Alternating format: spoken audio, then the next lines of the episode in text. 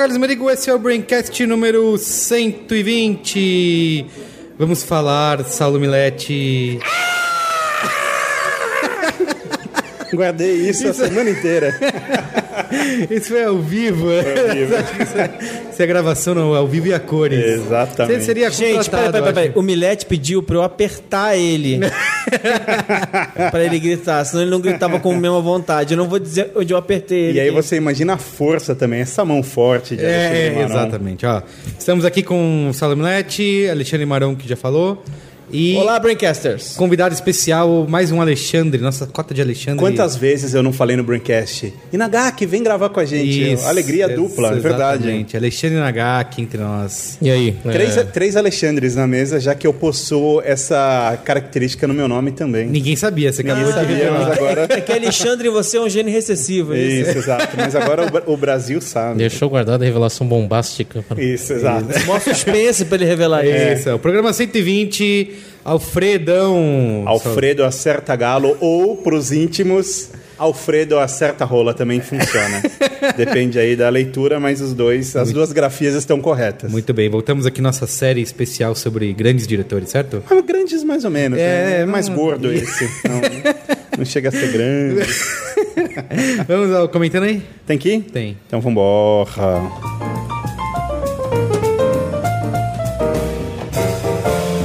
Comentando os comentários.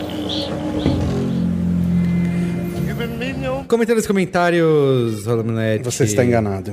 Tá. Porque eu falei hoje com um padre. É. E o padre, Chama ele. e o padre disse o seguinte: Recadinhos da paróquia. Seu Carlos Merigo, eu tenho uma coisa para contar pro senhor e para pro Brasil. Eu tenho, antes de você falar isso, dizer que no último sábado, aqui em São Paulo, tivemos o workshop de mídias sociais. Aliás, não pode mais chamar de bootcamp. Não, não pode, é crime. Recebemos bronca. Isso. Bootcamp de mídias sociais com Cris Dias e foi legal pra cacete.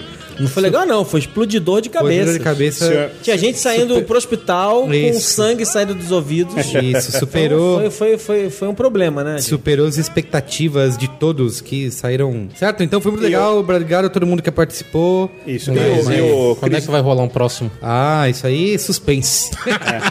E o senhor Cris Dias provou que, além de um grande professor, também poderia trabalhar com stand-up comedy. Ele Sim, provou exato, isso exatamente. brilhantemente. É aquela, como que ele mesmo disse, arrogância com elegância. É né? isso, exato. De onde você menos espera vem uma. Vulgar sem ser sexy, nas palavras de, de Cris Dias. Não, ao contrário, não. É, exato. De qualquer forma, o que eu quero dizer agora, seu Carlos Menino, é o seguinte: nos próximos poucos meses, nesse segundo semestre, eu estou lançando o módulo 2 do curso de design, que na verdade não é mais o curso de design, ele se chama Estética, Lógica, Harmonia e Construção do Belo. Essa é a deixa pro Maron fazer a maronada. Construção do Belo. História- Isso. Eu não sei se a música é Exatamente. desse cara. né? Eu vou passar por, não nessa ordem, mas Belo Horizonte, São Paulo, Recife, Curitiba e Porto Alegre, com um novo curso, que é o curso de estética, só que eu também farei o curso de design novamente. Pera, pera, pera, que- pera, que- pera, Quer dizer que você vai formar a galera, eles vão aprender a fazer Sobrancelha, tudo isso, tudo isso. Ah, de estética. Então, se você quer mais informações, você apenas precisa acessar o site workshop9.com.br. Tá tudo lá que você precisa saber. Inclusive, se você fez o módulo 1 e quer fazer o 2, você tem desconto, peça o seu cupom. E se você não fez o módulo 1 e quer fazer os dois, você também tem desconto. Então é isso. Muito bem. Comentando? Comentando. Aí, de novo. Tá com o dedo solto? Comentando os comentários. Muito bem. Último comentário, não, último programa, duas semanas atrás, né? Tivemos uma semana de recesso aí, no, né? Porque, aliás, ninguém de ferro? Não, é isso. Deu, deu, deu Só o Tony. Stark, né? Isso. Deu tudo errado. A gente. Quando a gente. Quando, Muito bem. Quando a gente achou que ia dar certo, o It's a Match pegou todo mundo de surpresa. Programa 119 é cópia. é cópia plágio. É, tivemos muitos comentários, assim. Eu contei uns quatro já. Acho que batemos o recorde. Não, mas o problema, o problema na verdade é que tinha muitos comentários, mas o problema é que na verdade era uma galera copiando a outra. Os comentários eram todos É, copiados uns dos é, outros, né? Mas rolou polemiquinha. Selecionamos aqui alguns. Tiveram vários bons que eu gostaria de ler, mas nosso tempo é curto e o tempo urgia. Vamos lá. Guilherme Sebastiani, de novo, né? Aqui no. Isso. Aliás, queria dar parabéns porque a Sebastiane, do nosso querido amigo Guilherme Sebastiani, hoje no dia de hoje, que é hoje, faz 11 anos de fundação. Olha só. Um beijo, meus parabéns. Comprou aqui um publi, depois eu mando o boletim. Isso, exato. Olá, Braincasters. Como sempre, um ótimo programa. Vale a pena salientar um ponto que ficou confuso ao longo da discussão e que vale a pena ser esclarecido. Plágio é uma coisa, cópia é outra. Em vários momentos no programa, os, temas, os termos foram usados trocados. Cópia é o uso indevido da propriedade intelectual moral ou patrimonial alheia, ou seja, fazer uso de algo que não te pertence, mas citando ou fazendo referência ao autor. É o caso do artigo do Merigo que foi copiado por outro site. Plágio é uma cópia no qual você assume a autoria diretamente, assinando a peça ou indiretamente, eliminando a indicação do autor. Plágio é crime e, embora ninguém vá no Brasil para a cadeia por isso, se for denunciado, o processo é criminal e, se provado, o plagiador passa a ter uma ficha criminal e deixa de ser réu primário. Já no caso da cópia, é importante lembrar que nem tudo tem direito autoral. A ideia de um aplicativo não tem proteção jurídica. Já a forma de apresentação, interface e a programação do mesmo, sim. E para finalizar, parabéns mais uma vez pelo excelente programa e, ironicamente, pela ótima cópia que o B9 fez de si mesmo. Afinal, o Anticast 71 também foi sobre plágio. Abraços a todos do B9. Eu a fiquei gente só pensando- melhorou o Anticast, assim, né? Como diria o Hitchcock, antes era, eram amadores talentosos fazendo, agora É. Até porque profissional. hashtag Avan, Ivan arrogante tá bombando na internet. Quem ouve o Anticast sabe a razão disso. É, a gente teve É, De qualquer forma, eu fiquei pensando no que o Sebastiano falou aqui, Carlos Menino, sobre você deixar de ser réu primário. Eu fiquei pensando num enquadro. E aí, bandido, malandro, tem capivara? Tenho, tenho, senhor. Já fiz plágio. ah, fez plágio. Qual que é o código de plágio? Porque tem, né? Tipo, Deve ter. Um 51, um 72. O que, que deve ser plágio? Sou Todo mundo sabe um 71, 6478. né? Um 72 ninguém sabe, nem um 70. Não. Quem quer ler o próximo aí? Eu leio aqui. Manda ver. É do senhor Aurélio Soares, de 30 anos, que é engenheiro de produção mineiro radicado em São Bernardo do Campo. Então ele é São Bernardo Campense, não sei. Super São Bernardense. Boa. É, super bacana o tema do último Braincast. Apropriações plágios não são exclusividade do mundo criativo. E volta e meia me deparo com casos assim dentro da montadora de automóveis onde trabalho. Certa vez ajudei a consolidar. É, automóvel copia muito. Um lançou com roda, todo mundo foi igual. assim, é uma coisa. é, certa vez ajudei a, a consolidar em um slide de po- de PowerPoint os resultados de um trabalho de me- melhoria de processos produtivos feito por um colega. Os resultados eram muito bons e nosso diretor ficou muito satisfeito com a qualidade do trabalho, compartilhando-o com alguns executivos de outras diretorias. Qual não foi nossa surpresa, nosso diretor incluso, quando dois dias depois, em uma reunião com o CEO, um outro executivo apresentou o mesmo slide, trocando apenas a assinatura do rodapé e nem ao menos mencionou a área responsável pelos resultados. Casos como esse acontecem todos os dias, não importa a área de atuação. Um abraço a todos e deixem de lado a rixa Corinthians-Parmeira, pois esse ano o Esquadrão Azul Celeste vai faturar novamente o Brasileirão. Abraço.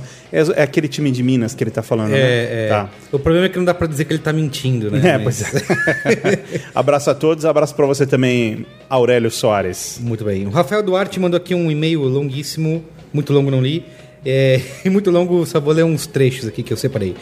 Ao meu, ao meu ver, a propriedade intelectual deve sim ser respeitada e creditada. O trabalho de um blogueiro que escreve um artigo, um publicitário que tem ideia para uma campanha e um engenheiro que projeta um prédio são análogos e tem que ser tão respeitado quanto o de um jornalista que escreve para um jornal, o produtor gráfico que imprime os banners ou o pedreiro que ergue as paredes. Ninguém deve achar normal roubar o jornal da banca ou o material da gráfica, nem invadir o imóvel, e as leis não são dúbias quando alguém o faz.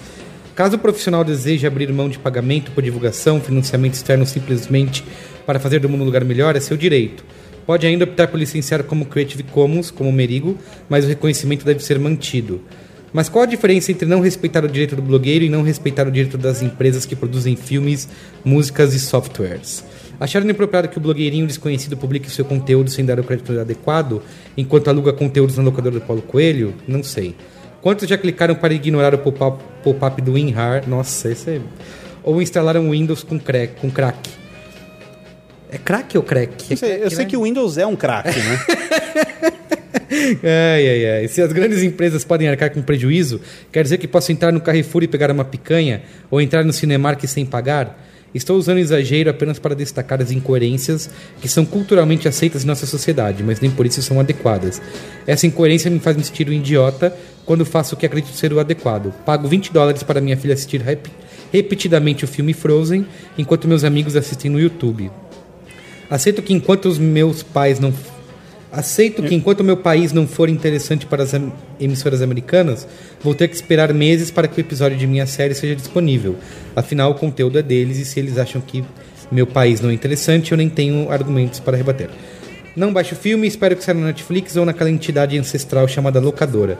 Não tenho dinheiro para comprar o Corel e uso o Inkscape. Ainda bem que não tem dinheiro para comprar o Corel, né? Porque no lugar do Photoshop o GIMP. Não são tão bons, mas é o que estou disposto a pagar, sem fazer algo que não considero adequado. E termino assim mesmo, sem conclusão, meu comentário fecal. Parabéns pelo programa, vocês são muito bons. E aí? Cara, é, Rafael Duarte, eu não acho que você é, tem um- fez um comentário fecal, muito pelo contrário, eu acho que você fez um comentário celestial. Eu acho que se você paga 20 dólares pra galinha pintadinha, você também pode pagar 40 dólares pra ter um pacote da Adobe Creative Commons. verdade, verdade. É, emite contra Adobe, por favor. É, que, que é bem melhor, eu garanto. E eu não posso falar nada, porque eu tenho culpa no cartório, entendeu? É, mas isso que ele tá falando, assim, é uma realidade que tem se alterado, né? Porque antes você não tinha. Por exemplo, você acabou de citar esse caso da Adobe aí. Para você ter o Photoshop, você tinha que desembolsar quanto era? 2 mil dólares? É, 4 mil por dólares? aí. Aí hoje em dia tem esse plano aí de 40 doletas mensais É. que você pode ter acesso ao Sim. negócio. Mas, por Então, exemplo, ao mesmo tempo que eu pago isso, ontem, sem querer, eu cliquei num negócio chamado Popcorn Time. E aí, de repente, começou a passar um negócio. Eu fiquei duas horas olhando porque eu não estava entendendo o que era. Então, eu tenho, eu tenho culpa no cartório Entendi. e não posso falar nada, meu caro amigo Rafael. Incoerências, incoerências. É, mas como o, o homem é incoerente, essa é a beleza da, da, Da vida. Essa é a beleza da vida. Tá bom. Tem algum algo a... Eu, eu, Adendar? eu, eu acho que, que ele foi muito é, é, Feliz? pertine- pertinente nas contradições que a gente é, vive todos os dias.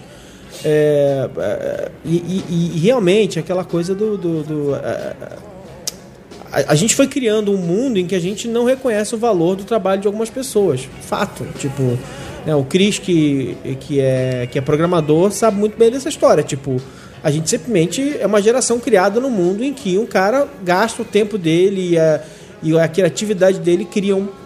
Sem falar em todas as outras. Porque esses foram os primeiros a ser lesados, né? Para criar um programa de computador e as pessoas não pagavam por isso. Quer dizer, é uma. é- é- é- é um dos grandes. é, como é que é? Desde que, desde que, o, que, a, que, a, que a mídia digital nasceu, ela, ela tem esse problema que é a facilidade de cópia. Sim. Tá bom. Tem uma E, assim, mensagem que tá... O que- ser humano é imperfeito, né? que tá Então- aparecendo depois dos créditos dos filmes, que aparece sempre lá. 150 mil pessoas trabalharam para tornar esta obra realidade. E aí, né, é que eu só vejo sempre no cinema, porque eu tô esperando a cena pós-créditos. Então eu paguei, né? Então posso falar. Mas se você baixa, se você tem a sua cópia de segurança e assiste, é, você fala, pô, caramba, é verdade. Meu. Eu, o próprio, lembra, a gente, a gente é tudo fanzoca de Breaking Bad, e o Vince Gilligan falou, assim, porque saiu aqueles números de Breaking Bad bate recorde de, downloads e não sei o que. Ele falou, ah, acho muito legal, só que se as pessoas tiverem, tivessem assistido mais na televisão, seria melhor pra gente, porque provavelmente talvez tivesse mais temporada, ou sei lá, seria, né, é, é que nem a HBO comemorando que Game of Thrones também bate recorde de download, É. mas... Apesar que eu vi seguir um cara que nega 70 milhões de dinheiros, é, beleza. Assim, eu, eu não tô justificando uma coisa com a outra. Mas ele não tá tão preocupado assim, embora ele tenha razão. Mas, de novo, assim, é, é, eu, eu- qu- quando eu vejo esse tipo de coisa acontecendo, acho que no fim das contas, assim, é, é é uma discussão longa e, e o fato é, a gente, essa indústria foi criada em cima de certas formas de fazer, né? Quer dizer, como Sim. é que você financia uma série, um filme, e a maneira como você financia essas coisas, o jeito clássico de fazer, ele é, não funciona nesses termos novos. Sim. E aí eles têm dificuldade de, de manter o modelo. Claro. Então, assim, é, é, a gente está entrando num mundo em que as pessoas estão tentando. tão- é, se discute. Vocês fizeram um programa sobre isso uma vez aí. Se discute a ideia de fazer filmes mais baratos, menores, mais fáceis de financiar, é, empacotar e vender, quer dizer, novos formatos de venda, de comercialização, porque o fato é que as coisas estão mudando mesmo. Sim. Quer dizer, esses filmes gigantescos. É, é, é, eu fui. é, assim, eu fui ver, é, sei lá, é, de- depois de algum tempo sem ir ao cinema ver um espetáculo, eu fui ver Gravidade, e Gravidade era para ser visto no cinema. Sim. Então você sabe, muda, muda as equações um pouco. Tem filme de cinema, tem filme de ver em casa, né? Tem filme de, de Netflix, porque Sim. você vai esperar um tempão para ele, pra ele sair. Você, você, a- a- E aí acho que a grande mudança, o grande eixo que muda é assim. Parece que cada vez mais a gente deixou de deixar. Deixou de deixar é bom, né? A gente deixou de é, aceitar as janelas clássicas, né? Então, assim, antigamente eles impunham uma janela toda certinha, né? De, era, era quase, era quase uma, uma, um escravo de Jó, né? Você entregava do cinema pro pay-per-view, do pay-per-view pro DVD, do DVD pro canal pago, Isso, do canal acabou. pago pra TV aberta, É. você ia tendo um Ainda mais se o filme fracassa em bilheteria, você vê ele no iTunes em menos de três É, meses. Agora ele assim. começa a se espalhar e mais do que nunca, quer dizer, você faz sua janela. A gente criou umas janelas Claro. nossas E o importante- que estão fora do controle. Estão no controle dele, É. mas assim, que a gente meio que. Não, esse filme eu só vou ver em casa É. mesmo. E, e um, um erro comum é a gente acreditar que a mudança é um, as mudanças são pontuais, né? A mudança é, é um fator constante é, em tudo. Então, assim, na verdade, esse é o momento que, que daqui a pouco já não vai mais ser isso e vai ter uma demanda diferente. Então, acho que não é só questão das, das empresas mudarem, do, do mercado mudar, mas é dele perceber que ele tem que se atualizar o tempo inteiro, né? É, até porque cada demanda individual acaba mudando muito, né? Você pega o modelo que Netflix implementou. Você assiste todos, pode assistir todos os episódios de House of Cards, etc. em seguida. Sim. Será que esse modelo vai acabar se tornando o hegemônico? De Verdade. repente, dependendo da demanda. Sim. Que nem, o Magon citou agora a gravidade de que era um filme para ser assistido pelo cinema. Sim. Será que esse é o pensamento comum das pessoas? Porque tem tanta gente habituada em ver filmes em, em baixa qualidade, no celular da vida, no YouTube da vida. Sim. É. Discussão, discussão incrível que, inclusive, que a gente viu muito no comentário do B9, no site, de gente falando justamente isso, né, Gak? Falando, não, não, pra mim tanto faz, eu vi aqui no meu Eu vi o celular e screener adorei. filmado do cinema Isso. aqui, e, achei entendi animal. também e É, pra mim mas, foi ótimo. mas né? uma boa, assim, na verdade o que a gente está dizendo, é, a realidade confirma isso. Tipo, as pessoas foram ao cinema ver Gravidade. Sim. E, e esses filmes. é, é, e o fato é que as pessoas estão vendo mais. é, Na verdade, é- aí, aí tem uma outra discussão. As pessoas estão vendo mais filmes em 3D. Sim. Mas na verdade a gente não tem opção, né? Você vai É. tentar ver um filme em 2D, não É, consegue não de vez em quando. É mas, eu, mas eu acho que a gente tinha que perguntar isso, sabe pra quem? É. O Alfredo acerta galo. Vamos, vamos perguntar o que, que ele faria. Vamos agora. e agora? Muito bem, Alfredão aqui, nosso brother. Eu, como, tava, como a gente estava conversando aqui em off, propomos uma maneira diferente de fazer esse Braincast. Quem ouviu o programa, por exemplo, do, do Estevão Isso. né? E do Quintino, Isso. sabe que a gente fez o programa em ordem cronológica, conversa, falando sobre... Porque tem filmografias mais curtas. Isso, também. foi- filmografias mais curtas e falando sobre a vida deles e tal. Mas agora a gente vai falar o contrário. Isso.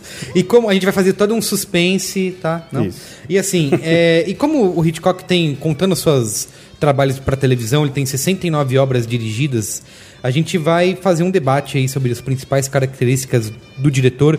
O que é que torna, por exemplo, isso que virou um comum dizer, isso é Hitchcockiano, né? Porque é, a gente vai discutir muito sobre isso, o que, que, o, que, o que, que ele criou, o que, que ele inventou que se transformou Isso, nesse então, verbo aí. Aperte seu cinto e fique sabendo E que, não, sumiu. que não falaremos dos 69 filmes, Isso, das e depois 69 tu fica, obras. não, vocês esqueceram, Isso. não, não, não, não. É isso. É, Saiba que isso vai acontecer. E uma coisa que eu acho curiosa é que, assim, é... isso, obviamente, eu nasci no ano, um ano depois dele ter morrido, e... e o Hitchcock, na época, ele não era considerado esse gênio, né, que ele é hoje, o cara que é, criou tantas técnicas que foram copiadas anos a fio e que formou o cinema, né? O cinema foi inventado, era feito de um jeito, aí veio o Hitchcock e falou, não, gente, vem aqui, dá, dá um abracinho, vou te mostrar como é que faz. É, em- embora, embora ele tivesse influência de, de muitos diretores, inclusive muitos diretores da Alemanha, eh, e muitos filmes que marcaram ele. Ele eh, abertamente tem entrevistas que ele cita isso. Por exemplo, eh, Metrópolis, que é um filme que, que marcou a vida dele, que ele tinha uma, uma os paixão do pela... Fritz Lang, né? É, ele tinha uma, uma, uma paixão por ele, pelo diretor, e enfim. Então ele, ele teve, sim, influências eh, de outros diretores antes dele, e, e isso que você falou é muito engraçado, porque eu acho que nunca realmente existiu uma, um clima do tipo, tá bom, meninada, vem com o papai. Eu acho que não, ele interpretava tudo isso, admirava tudo isso, só que trouxe uma nova linguagem pro cinema, né? Sim, mas essa questão de ele não ser. Porque eu tenho uma percepção que talvez seja um pouco polêmica, é, e eu queria saber se você- o que que vocês acham, que é. que ele foi maior diretor.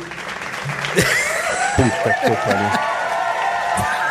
Ó, eu, acho, eu acho que a gente Combi- tem nem que refazer isso aqui. É, é erro mesmo, galera ouvinte. Caiu aqui o. o Combinou bem. Não, mas Caiu o negócio e a sempre- galera aplaudiu. Sempre que alguém bate palma pro Hitchcock, eu acho que vale a pena. Isso, boa, mano. Bonito. Que assim, eu acho que é, os ele é maior do que os filmes dele, assim.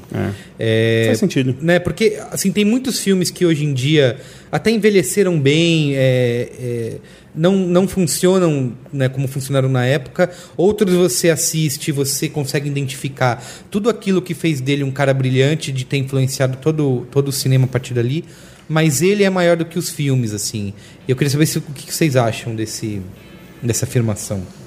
Bom, é, é, eu, eu não tenho a menor dúvida. Nesse caso, eu não tenho a menor dúvida. É, é, vocês estavam falando uma coisa engraçada que é assim: ele era um diretor extremamente comercial, Sim. mesmo, né? E, e, e não era respeitado. criticado, é, E não foi respeitado em vida como foi respeitado no fim da carreira já. Não foi só antes de quando morreu, mas já no fim da carreira as pessoas passaram a enxergar mais valor nele. Mas ele também ele foi resgatado é, é, pela, pela turma do Carreiro do Cinema. Sim. Porque eles, eles amavam a obra do Hitchcock. E aí tem um- uma, uma grande entrevista que o Truffaut fez com ele. Né? O, Truffaut, é- o Truffaut é bom lembrar, o Truffaut era um, era um, era um apaixonado por cinema que virou diretor, né? Começou escrevendo sobre É, cinema. vale- é virou bom diretor. você ter citado isso logo de início, porque esse é um dos grandes. Uma pedra fundamental de todo.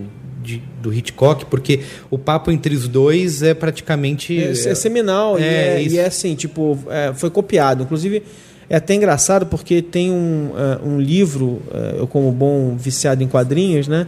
Tem um, um livro que descaradamente copia é, Hitchcock Truffaut, que é o, o Eisner, o Eisner e o Frank Miller conversando sobre, sobre a obra de quadrinhos. Foi uma tentativa de fazer um Hitchcock Truffaut, né? Sim. Então, assim, tipo, é absolutamente seminal. São, é, um, é um cara que entende pra caramba de cinema, ama cinema e respeita o Hitchcock, basicamente abrindo a cabeça do Hitchcock e, e vendo o que tem dentro, e perguntando pra ele, perguntando, perguntando, absolutamente apaixonado e, e- e- e, né, e pedindo pra ele falar assim, cara, me conta, Sim. o que, que você queria aqui, o que, que você queria ali e tal, não sei o quê. Então é, é, é incrível. E, mas é, é, já foi um movimento para tentar é, mostrar para o mundo o gênio não reconhecido que eles tinham. E aí eu até brinco. eu até gosto de falar para deixar as pessoas chocadas e falar assim, gente, um dia, um dia, as pessoas vão olhar para Michael Bay e vão falar, um novo Hitchcock. Puta que o pariu. E esse foi o Braincast. e aí acabou. Pessoal, vai embora, tchau. É, mas eu também acho, Benigo, que essa coisa do comercial, ela tem outras ligações também. Por exemplo, algo sobre o, o- o próprio passado dele. É, ele foi diretor de arte numa empresa chamada Henley, que era uma empresa de Por isso que o cabos. Saulinho gosta dele. É, ele foi diretor de arte. Inclusive, foi nessa empresa que ele começou a, a brincar de. é, Ele criou um jornal, acho que era The Henley Telegraph, alguma coisa assim, que era um jornal dentro dessa empresa, e ele começou a escrever contos. Então, é, uma espécie de roteiros que ele começou a publicar ali, ainda muito novo, acho que 18, 19 anos. E o primeiro que, que, que ele escreveu, assim, que foi publicado, é um até muito legal, que chama é, Guess que é sobre uma menina que ela é perseguida numa noite, se eu não me engano, em Londres, por um assassino e, e aquela tensão toda, só que no final ela descobre que ela está no consultório do, do dentista anestesiada com gás, assim. Então, é, ele aprendeu lá, eu acho, que ele tinha uma bagagem de, de, de interpretar os próprios filmes numa linguagem muito comercial, Sim. algo que ele fez o tempo inteiro, né? Nos lançamentos, nas premieres, e, e sempre sacadas muito Não, e vale boas. dizer que ele era um marqueteiro muito bom, assim, Muito porque bom, ele muito dirigia bom. os, criava os próprios trailers, Exato, né? Tinha exato. todo esse lance de criar expectativa nas Isso. pessoas é, na premiere do filme. Então Isso. ele pensava isso como É. um todo, E- né? Então, não é simplesmente o, o lance do artista, porque de fato o que você falou é verdade. É, a- como os grandes artistas, a obra é maior do que ele mesmo. Ah, Eu disse o contrário. a- a- que a obra é maior do que ele. Não, disse Não. que ele é que ele é maior Ele acha que ele é maior do que a obra. Não, eu acho que a obra é maior do que ele. Eu discordo, então. Eu, eu, eu queria discordar é desse, senhor. Mas eu acho que a obra é muito maior do que ele, particularmente. É, principalmente porque se você olha ele como figura, como ser humano que foi, ele era bem complicado, ele Sim, tinha questões sim. bem... Então acho que a obra é muito, muito maior do que ele. É que, como o Hitchcock foi um grande marqueteiro, você vê. é, os filmes eram anunciados como filmes de Alfred Hitchcock. Sim. Isso, isso já se bastava para atrair pessoas para Al- algo que ele criou, né? Sim. É, algo que ele criou. Eu acho engraçado porque eu tava assistindo uns trailers de filmes dele e a gente tá reclamando hoje desse papo que os trailers revelam muito, assim. Sim. E os trailers dos, fi- dos filmes dele contam tudo, assim, o que vai acontecer, o começo, era, meio e era, fim. era uma coisa daquela época Tem também. um vídeo viu? dele de seis minutos que é que é para apresentar o Psicose antes da estreia, que é ele passeando por todo o estúdio, ensinando, aqui, aí o banheiro, no banheiro acontece algo que vocês imaginam. Meu, não me fala isso, deixa eu assistir o filme, sabe? Então, É, Aí, aí o, nesse momento o Yasuda aparece aqui e fala assim: Eu falei pra É, vocês! isso, que isso, que isso não mas, importa. mas eu, eu- é, é assim, é que, é, na verdade, o formato que é genial é ele pegar e fazer isso que ele fez. Sim. Que é quase um featurette, né? Mas o, os trailers dessa época, eles eram muito. Eles eram muito. Eles tinham uma estrutura muito formal, né? Eles É. contavam a historinha. Era quase como Isso. assim: olha, venha ver nosso filme que tem isso, isso, isso. Isso, isso, isso. E a É gente isso mesmo. entrou pra uma, pra uma época. Aí depois a gente foi pra época do. In a World. É, exato. né? E aí depois a gente passou. E hoje em dia a gente está numa época de trailers sem narração, né? Sim. De trailers Sim. narrados pelas vozes dos personagens. Isso, e e isso tal. que é uma, uma parte que eu queria entrar, que é um dos grandes, uma das grandes questões do Alfredo, que, assim, primeiro que ele era um cineasta artesão, assim, né, de realmente ser um, de experimentar, de tentar novas técnicas. Tem aquela frase dele, inclusive está naquele filme recente, o Hitchcock lá de 2012, que ele fala que estilo é um plágio de si mesmo, né, e que ele não acreditava nisso. Então ele estava sempre experimentando com com cada filme, é, com a câmera, com novos ângulos, novas montagens, etc e tal. Então ele é um cara de fazer cinema de forma artesanal, apesar de ter essa pecha de a fazer entretenimento, cinema pop, e ele não, não reclamava isso de não reclamava disso de maneira nenhuma, achava bom. É, mas ele é, tinha esse não era um, um virtuoso, sabe, de fazer a coisa à toa, é, mas experimentava, né? E conseguiu pegar várias coisas ao longo do- da carreira dele e continuar é, que é naquilo que ele acredita de, que ele chama de cinema puro, né? Que a gente tinha um, um cinema que era completamente a, a historinha, né? Era totalmente falado, totalmente dialógico, é, ainda mais quando com o advento do som.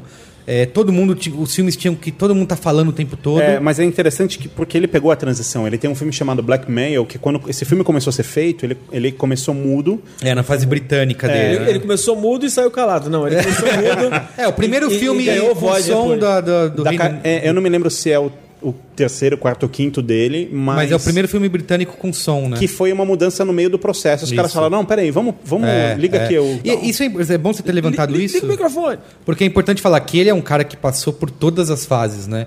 Pegou cinema mudo, Isso. preto e branco, Colorido, cores é. e tal. E ele foi evoluindo Ele e foi mudando. genial em todas. É, é. E, E? e 3D. 3D, exatamente. Ele fez 3D também, o senhor não sabia, agora o que senhor o, ouvinte foi, sabe. foi no Disque M para Matar, né? Que é Exatamente. o- de quando é? 51? É 50, 60, alguma coisa. Mas, pô, imagina o cara fazer 3D nessa época. É Isso. absurdo. E nessa época, assim, saiu, saiu em poucas salas de cinema. Isso. E foi relançado até a versão em Blu-ray, tem a versão em, tem a edição em 3D. Isso. E, e quem assiste sem saber que foi filmado em 3D, começa a achar estranho, porque assim, tem vários planos de baixo, tem coisas, objetos. Sobrepostas, né? É, o Um abajur, abajur na frente, na é. frente. Ele faz multiplanos, né? De colocar personagens em várias distâncias diferentes para tentar criar esse negócio é, de, ter, de três dimensões. E, e é legal porque, assim, muito diretor hoje que usa 3D não entende o 3D, acha que 3D é jogar coisa na tela. Exato. E ele não faz isso no filme, ficar jogando. Tem uma hora só que ele coisa- joga coisa na tela que é a chave. Não sei se vocês lembram, na hora que, que ele mostra a chave assim no Sim. final, que quando desvendou ali o que aconteceu, Sim. aí a mão vai assim na frente da câmera, essa é a única, o único momento. Então ele entendeu uma coisa que vários diretores que estão usando 3D hoje não fazem, que é entender que o, o, o seu o seu campo né, pode ser muito melhor aproveitado, como fez, por exemplo, o Scorsese no, no Hugo, né? Sim, de verdade. fazer. Aí como fez, vamos ser, vamos ser é, é, justos, o James Cameron, Sim, que, exato. que fez um filme 3D que, que, aproveitava o 3D de verdade. Exatamente. É, é, mas o curioso é que ele nunca se prendeu também na coisa da, da, da evolução, por exemplo. Depois de já ter feito filme preto e branco, ter ido para a transição do colorido, ter, ter pego a coisa do som e tudo mais, no meio disso tudo ele tem históricos de ter usado ferramentas que, que já não se usava. Por exemplo, O Homem que Sabia Demais tem uma cena de 10 ou 12 minutos silenciosa. Né? Isso na primeira versão do filme, né? É, você, não, você não percebe que a cena é uma- um comentário até que o Maron outro dia fez e é brilhante, que é você não percebe que está em silêncio. O diálogo está acontecendo. Assim, sem diálogo existe Sim. um, É porque a história é contada com tanta destreza de forma de ação e ação visual, conta a história da maneira certa e você realmente não sente falta do diálogo. É. Você esquece, você esquece que aquilo está acontecendo e que caraca, de repente você fala assim, cara, mas peraí, tem uma sequência sem som mesmo, tem, tem É, sem, ele, sem diálogo mesmo, tem. ele acreditava nesse negócio que ele chama de. Até nessa, acho que na entrevista do Truffaut que ele fala, que é do cinema puro, né? Que é você usar o cinema realmente como uma mídia visual e não só ficar. Quando surgiu o cinema, o som no cinema, os filmes eram totalmente dialógicos, com personagens conversando o tempo todo e- Cara, dialógicos, gostei. e falando coisas que iam acontecer. E o Hitchcock ia direto em mostrar esse negócio. Se, se, se pode ser mostrado, você não precisa falar.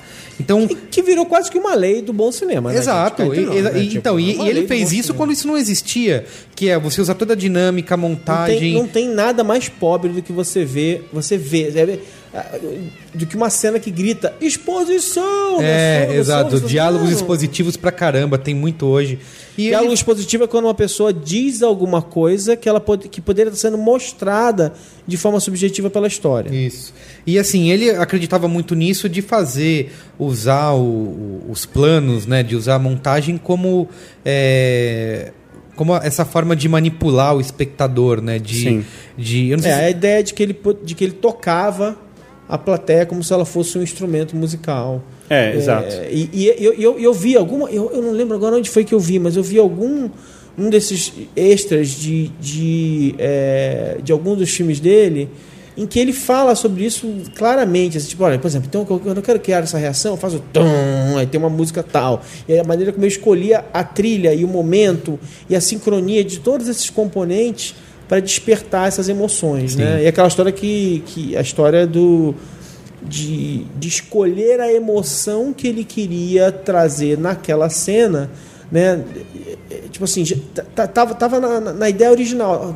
Ah, Aqui eu vou despertar medo. É. E aí, para isso, eu vou fazer isso, isso, isso. Para isso, para despertar esse desconforto, vamos inclinar o cenário. Ou para Isso. despertar, ou para fazer a pessoa ficar tensa. e é legal dizer que- mudar as, sei lá, as cores ou a, lu- a iluminação vai ficar diferente. Era, era um artesão, assim, né, de, de filme, e é legal dizer que ele planejava isso tudo meticulo- meticulosamente antes de começar a filmar, né, antes de abrir a câmera. É, porque ele era um diretor que tinha empatia com relação ao espectador. Ele, É. ele trabalhava, ele, ele manipulava todos os elementos que compõem o filme para conseguir atingir reação X, por exemplo. Citando o homem que sabia demais. A gente fica em todo. O, a gente fica numa suspensão de tempo na, naquela sequência musical do Albert Hall. Porque antes o, a gente acompanhou como é que seria. Em que momento que haveria a cena do assassinato, num determinado momento em que aquele cimbalo iria tocar. E aí você fica o tempo todo aguardando, porque você, Aquele já, momento. porque você já tinha sido educado pelo Hitchcock a, a aguardar aquele instante.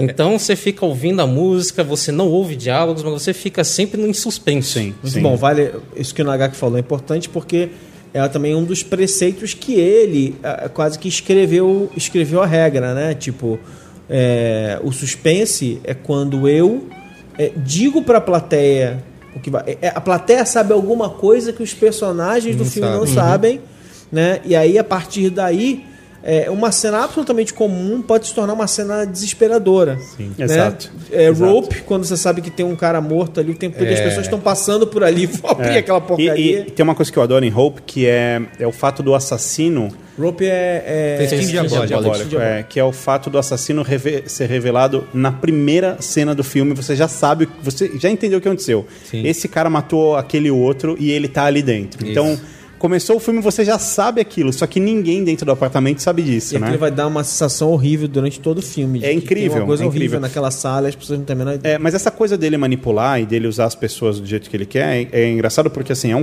foi um cara machista. eh, existe um livro até sobre isso, sobre a relação que ele tinha com as loiras dele e tudo Sim. mais.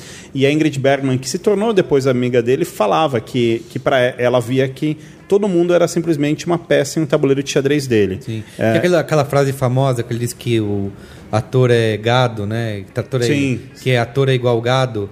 Ele, daí ele pensou, não, eu não falei que é igual gado, eu falei que tem que ser tratado igual gado. É, mas, ele, mas ele sempre foi, assim, ele sempre tratou as pessoas de uma forma, eu acredito, quase manipuladora, assim, de, de saber o- como tirar e o que tirar das pessoas, Sim. né? Eu queria pra gente entrar mais na discussão de cada filme. É, e eu fiz uma listinha aqui com as técnicas para quem se você quiser mas, um- mas tem uma coisa importante, só antes de você chegar nesse ponto, porque é, pra gente não esquecer, que é aquela história da, da distância, do, do excesso de planejamento dele, que acho que tem tudo a ver com isso que a gente está falando, que é a distância entre é, o momento em que ele escrevia o roteiro, que ele tinha a ideia, a ideia pura da história na cabeça dele, e, e aí o mo- um, é, é, é, é, é que é? a dificuldade dele de, de fazer o que ele estava produzindo depois chegar perto o suficiente da, da ideia original. Quer dizer, você estava falando que. é, que é ele é? diz que eu- Dali é, a da- ladeira abaixo. É, né? pra ele o filme perfeito tá no, na hora que ele desenha o filme, tá na cabeça dele.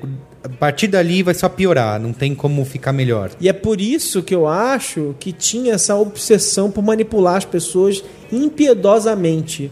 Porque a distância era tão grande entre o que era possível ser realizado e o que ele tinha concebido que ele não, não- ele não enxergava limite para chegar mais perto possível desse filme perfeito que existia na cabeça dele que só ele sabia como fazer Sim. né?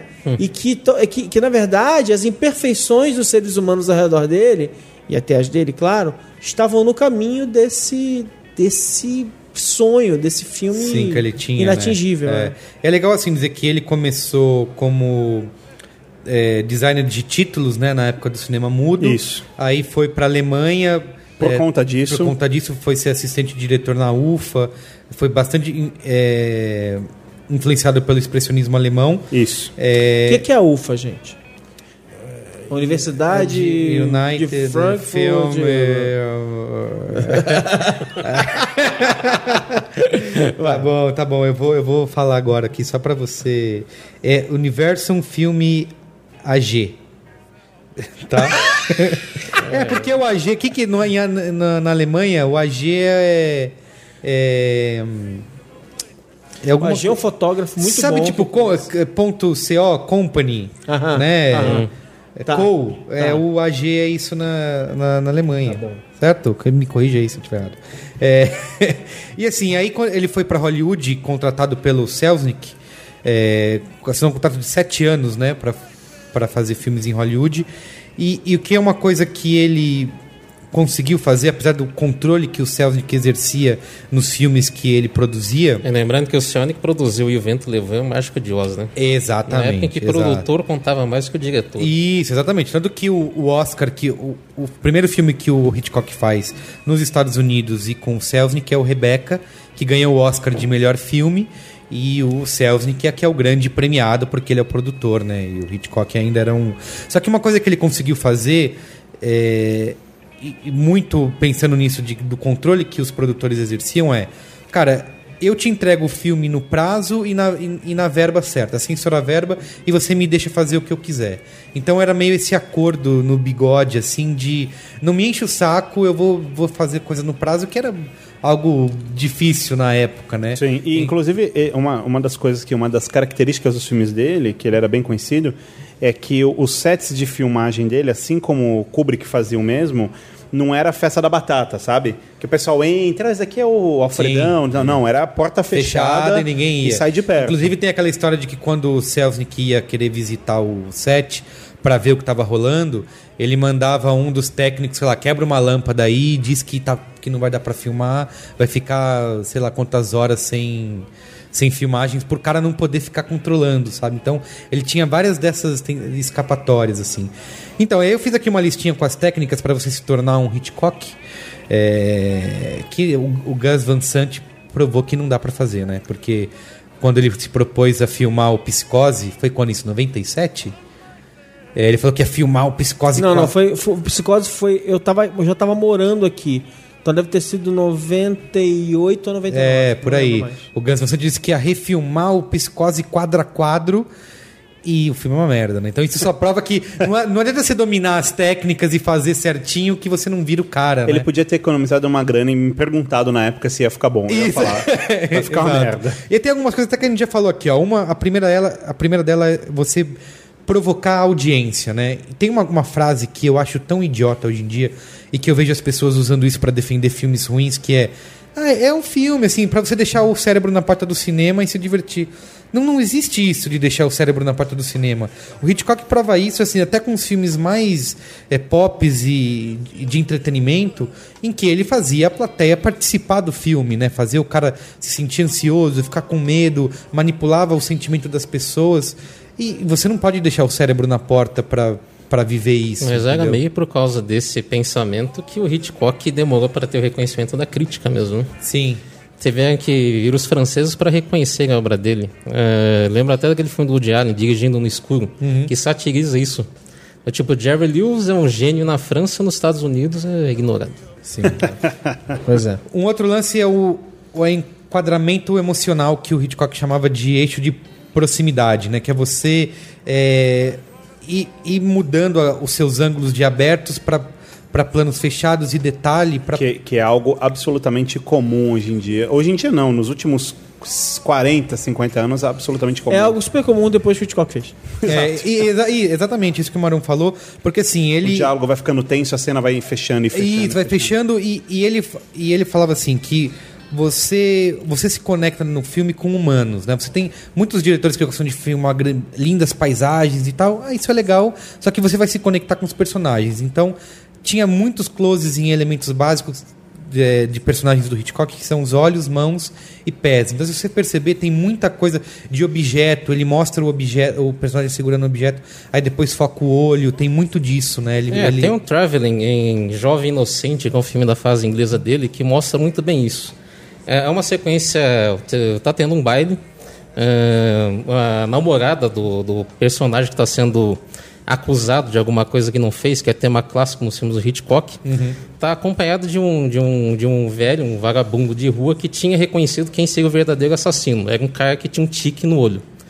O Traveling, o Traveling começa com, depois que mostra a, a namorada do rapaz que está sendo acusado, mais o vagabundo entrando no baile para ver se conseguem descobrir no meio de todas aquelas pessoas quem que era o assassino, a câmera mostra ah, uma geral do, do baile de pessoas dançando como se não, não tivesse nada de relevante acontecendo por ali. E a câmera vai se aproximando pouco a pouco do palco onde estão, onde estão os músicos tocando e vai, vai aproximando, aproximando até que a gente vê um baterista com o rosto pintado de negro e a câmera da, da geral chega até um Sim. close no olho dele em que mostra ele tendo o tique no olho, que era a característica que fez com que ele fosse reconhecido como o assassino Sim, genial. tocando bateria. É. Legal que depois da continuidade da- da- dessa, desse Traveling, E ninguém olha pro Batera. e, e o foda é que a- aí vem aquela história da, da maneira como o Hitchcock manipulava todos os signos também. Ah, quando o baterista começa a perceber que de repente começa a entrar alguns policiais procurando por alguém, ele começa a ficar nervoso e começa a perder o andamento da bateria. Então você percebe ele se ele cada vez mais desconectado do ritmo de toda a banda. Sim. É, É lindo, é lindo. É, dá arrepio, dá É, arrepio. é, não, e, e esses travelings também, eu me lembro que um que me marcou bastante é, é no Psycho, que é a abertura do filme. Porque ele começa de fora de um prédio, que ele vai É, aproximando verdade. e aproximando, aproximando, Isso. até que ele entra pela janela, entra pela janela e de repente a câmera já está dentro do quarto ouvindo o diálogo da- É, é. do é que casal. assim, começa tipo, é a cidade, o Isso. bairro, a rua, o, O prédio, prédio, a janela, o quarto e o diálogo. Exato, e aquela pessoa, ele Isso. escolheu aquela pessoa daquele mundo pra Que é algo ultra normal hoje em dia, ok, mas na época você fala, tá, como? Me É, como que você faz você isso? fez? Inclusive tem outro traveling dele que eu acho ainda mais surreal, que é o do Frenzy, que começa voando sobre, sobre Londres, é como se fosse um feito com helicóptero, alguma coisa do tipo, e ele vai descendo e descendo e se aproximando do rio, até chegar em cima das pessoas, que é quando tá rolando um discurso ali, que, que é pouco antes de ver o corpo boiando no rio, né? Que é outra sequência, assim, um traveling absurdo. Uma outra questão assim que ele usa muito, se você perceber, que é a câmera que se move como os olhos dos personagens, né? Sim, que é algo que ele fez, né? Ele inventou essa merda. Ele começou a usar isso. De botar assim, você. Ele tá mostrando um- alguém entrando na casa e corta. First, a câmera é, o. Tira em primeira pessoa. Isso, exatamente. É, um- é um. FPS É do, do, cinema. Hitchcock. Exatamente. É, então, assim, e, e ele. Uma das justificativas para ele usar isso, e foi muito é, da época que ele trabalhou com cinema mudo, é de você despertar um instinto de curiosidade nas pessoas, né? Porque você está explorando aquele ambiente, está descobrindo um negócio junto com o personagem. Sim. Conforme ele vai olhando, você está vendo junto, né? É Então, aquela história de que quando a gente é espectador de um filme, a gente é voyeur, né? É, verdade. Eu, uma coisa que eu falei aqui que é o di- do diálogo não significar muito, né? Porque é, ele quer que a história seja o mais cinemática possível para aproveitar o, o- o audiovisual. Então, é, você mostrar, por exemplo, numa cena de diálogo, uma coisa que ele também faz bastante, que é ter o personagem pensando em outra coisa, né? É, o cara tá, tá tendo uma. tá falando um diálogo qualquer que não importa, e você mostra o personagem é, se distraindo com, É. com alguma coisa no cenário. Cara, assim. cê- e você sabe que essa falta de diálogo, no Frenzy também tem uma. tem a sequência Você final. sabe por quê, né? Porque o cara começou com cinema mudo, né? Sim, É, sim. Então, isso é maneira, é, é tal maneira, então para ele não era um absurdo completo Sim.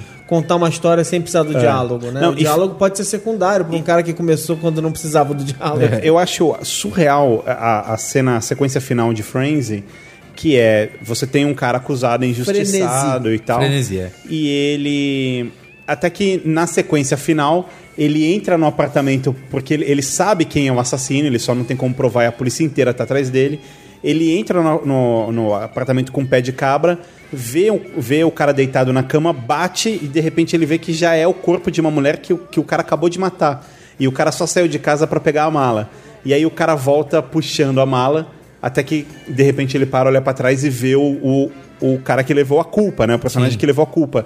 E essa cena é foda, porque ela é silenciosa. É só aquela troca de olhar que Sim. é. Foi você, seu filho da puta, o tempo E a gente inteiro." tem. Eu não tô dizendo que ninguém. Tem muitos filmes ótimos assim, mas tem cada vez mais filmes, grandes filmes, blockbusters, que não investem nisso, né? Precisa ser o tempo todo de diálogo expositivo, de mostrar, falar. Você sabe o que parece? tá- Parece Cavaleiros do Zodíaco, eu acho.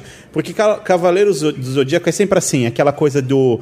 Ah, agora que você bateu no meu amigo Ceia, eu vou te mostrar o poder da Mas minha aí- cólera do dragão. Então tome essa, cólera do dragão. Essa coisa de o tempo inteiro ficar Mas aí- contando o que vai mas acontecer. aí, aí Eu- eu- eu não- eu em, animação, em animação pobre, o motivo é porque o cara não quer animar tudo. Ele precisa, É, Concordo, concordo. Ele precisa falar fa- para animar menos. e- e- ok, faz sentido. Agora o problema é que isso é usado no cinema. Não, mas é, é sinal de preguiça, sinal de um roteirista inábil, de um diretor Sim, que não sim. consegue contar a história visualmente. Sim. São vários sinais de, de, né, de, um, de uma época diferente. Tem uma coisa que ele inventou também que eu acho surreal. De novo, quarta vez que eu uso surreal nesse programa.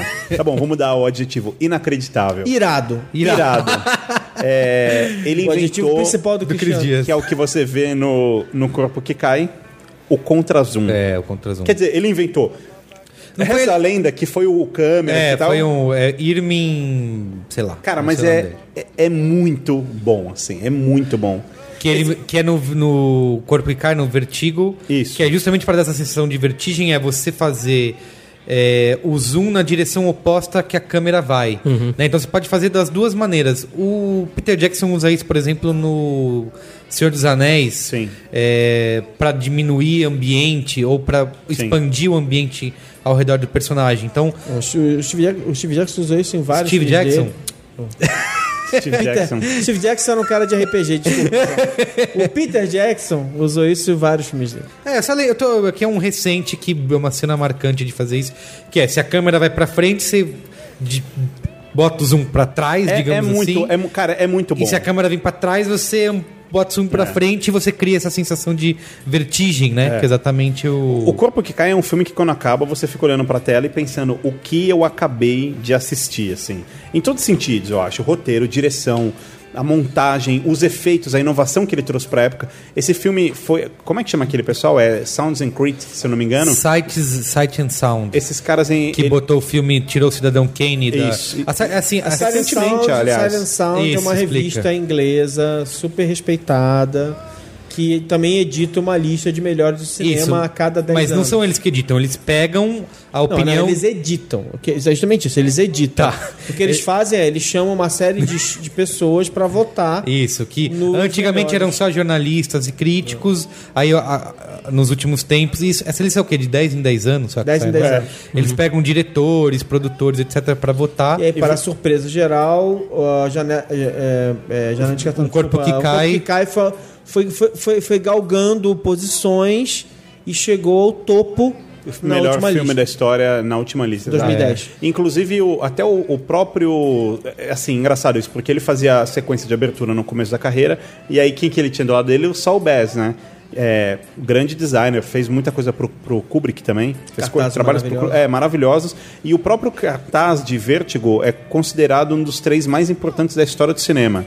É, então, assim, é, é legal, porque você vê a- to- toda a formação do cara, que passou por direção de arte, passou por criação de títulos de abertura, Sim. trabalhou, se envolveu com criação de roteiro, se envolveu com fotografia.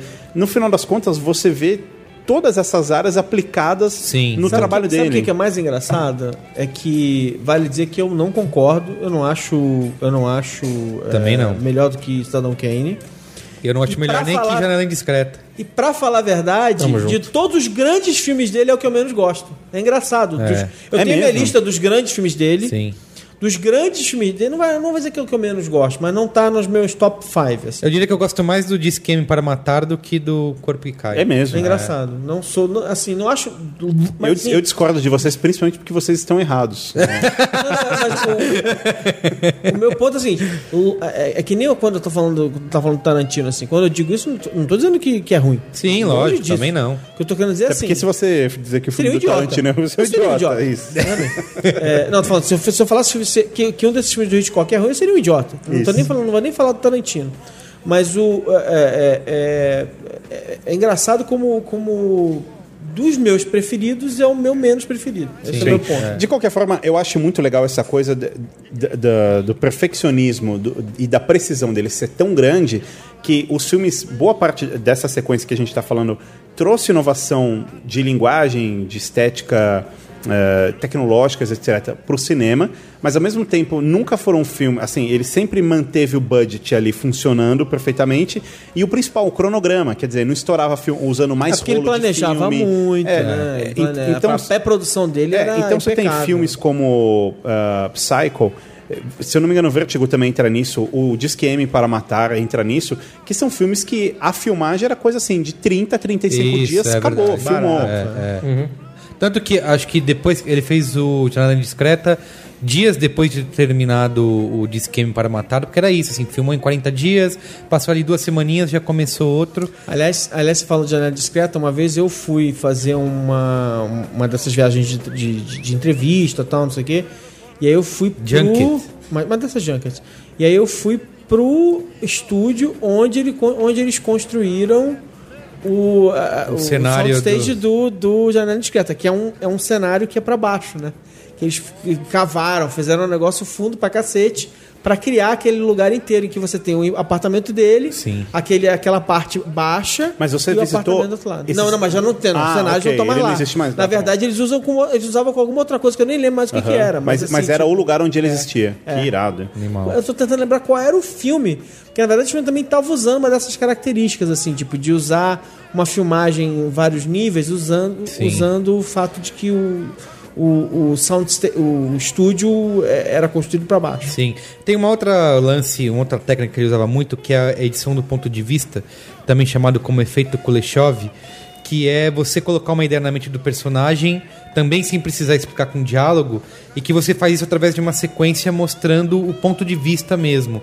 O Janela Discreta usa muito isso, né? Que você tem lá o, o James Stewart olha, é, aí Esse, esse é meu preferido. E, é, é meu não, preferido. é, é absurdo, inclusive, desculpa é, te interromper, mas é para concordar contigo, então é uma interrupção inteligente, que, que, é, que é o seguinte... tipos de É interrupção. isso, que, é o, que é o fato do James Stewart ter feito vários filmes dele, e eu considero também isso um fator gigantescamente maravilhoso, porque era um puta ator. É, né? Não, James Stewart era o maior astro do seu tempo. Isso.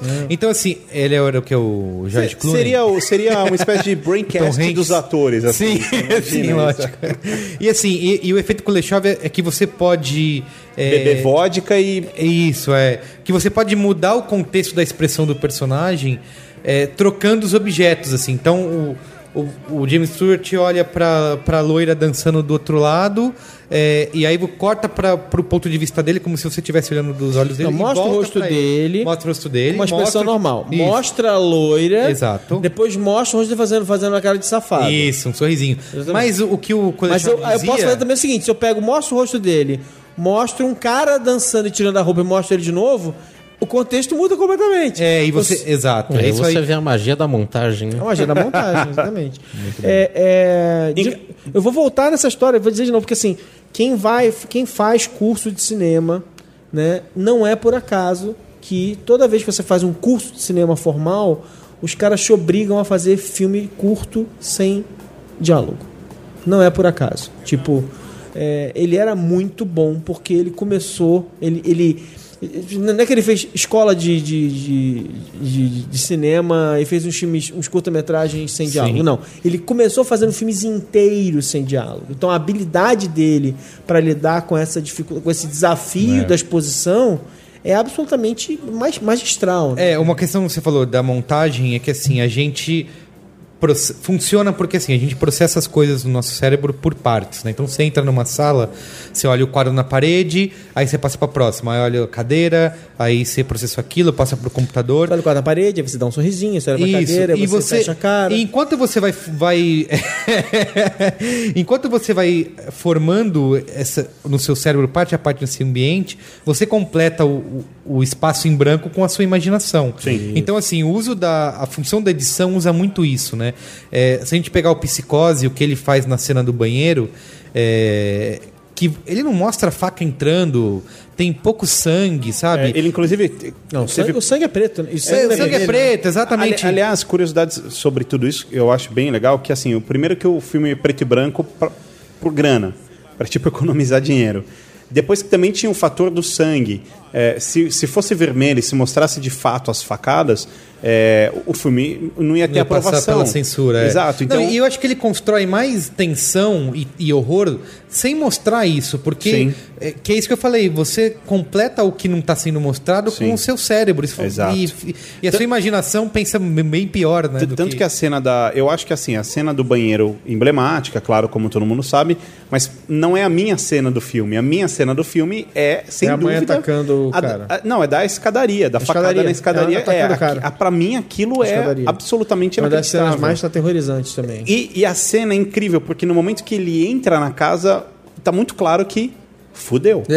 assim, a cena é construída de um jeito que você fica numa tensão do começo ao Sim, fim. porque tem aquela aquela subida da história. A escada grande é característica do Hitchcock é o fato de que o espectador tem mais informações do que os personagens. É. Isso é demais. Quando- Quando, quando a gente, quando ele entra na casa, a gente já sabe, vai dar merdômetro, vai no- nos picos.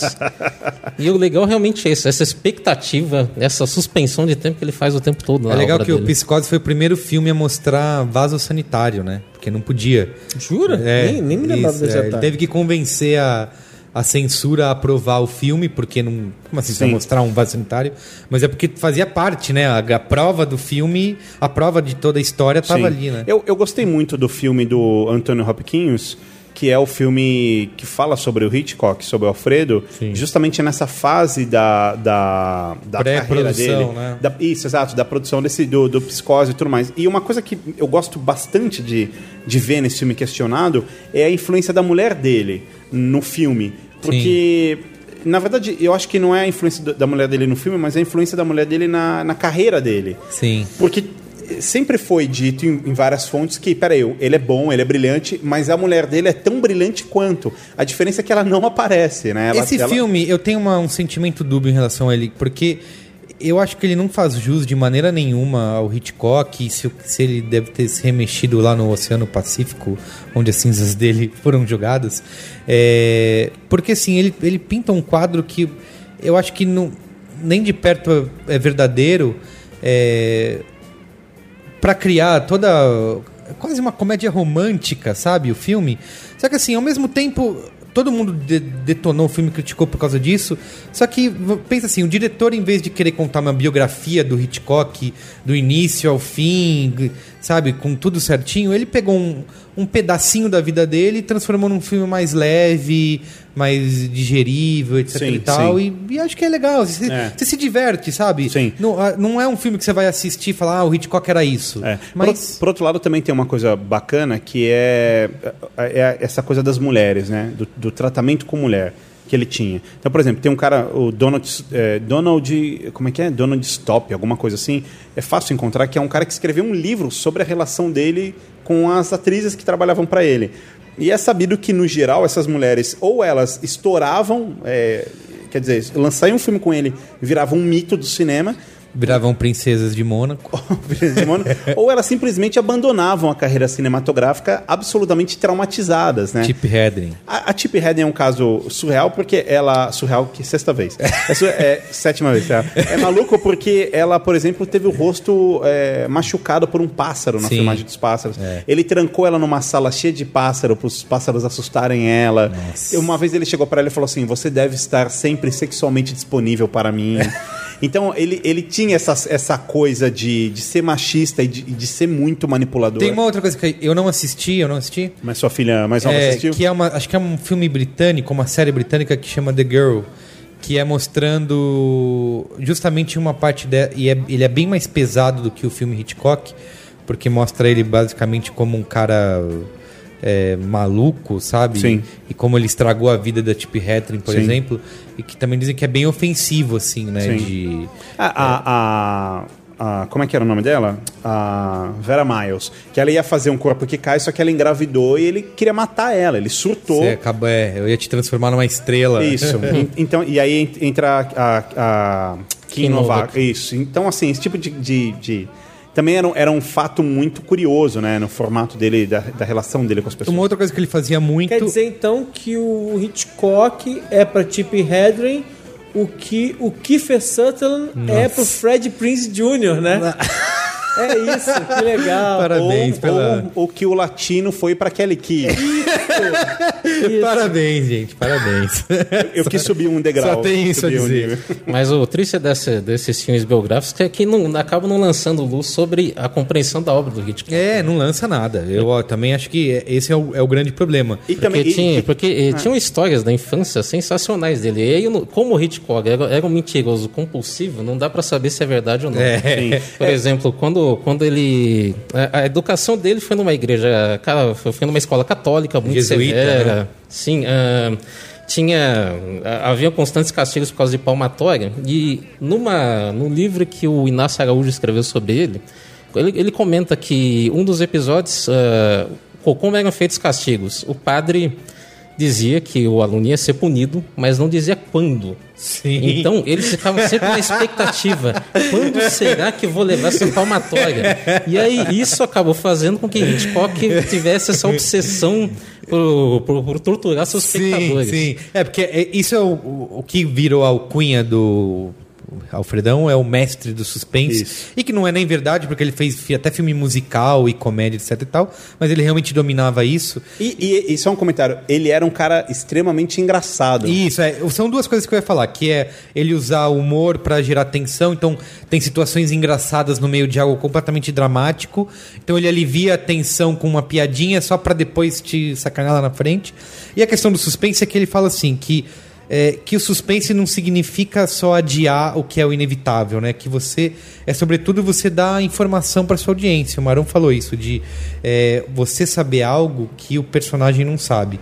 Então ele diz assim que o, person- que o suspense requer um perigo iminente, você mostrar isso para a audiência, mas não para os personagens e relembrar a todo momento a audiência que esse perigo está cada vez mais perto. E tem aquela história que ele conta que é a teoria da bomba, que tem, por exemplo, lá, dois homens conversando num restaurante sobre futebol é, e a audiência sabe que tem uma bomba que vai estourar debaixo da mesa em cinco minutos. Só que os personagens não sabem disso, então eles continuam conversando sobre futebol. E o que, que ele quer? Que a audiência fique pensando: parem de conversar sobre futebol, tem uma bomba debaixo, debaixo da mesa, façam alguma coisa. A audiência quer tentar mudar alguma coisa, né? Ela interage com aquela cena, se sente ansiosa. é, só que ela não pode fazer nada. Então isso gera mais suspense, gera ansiedade. E o que ele, o, e o que ele diz? A bomba nunca deve explodir. É, não importa, você não vai. é, ele chamava isso de trair a audiência, né? Você fazer. é, você fez o cara passar por aquele sofrimento, no fim a bomba explode todo mundo morre. Não, acontece alguma coisa, um plot twist carpado, a bomba não explode e você.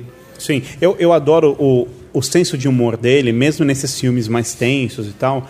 Por exemplo, uma das, um dos fatos que o transformou num, num mito, né, numa lenda, era as aparições. Não só nos filmes, mas em programas de TV, as entrevistas, esse tipo de coisa era legal.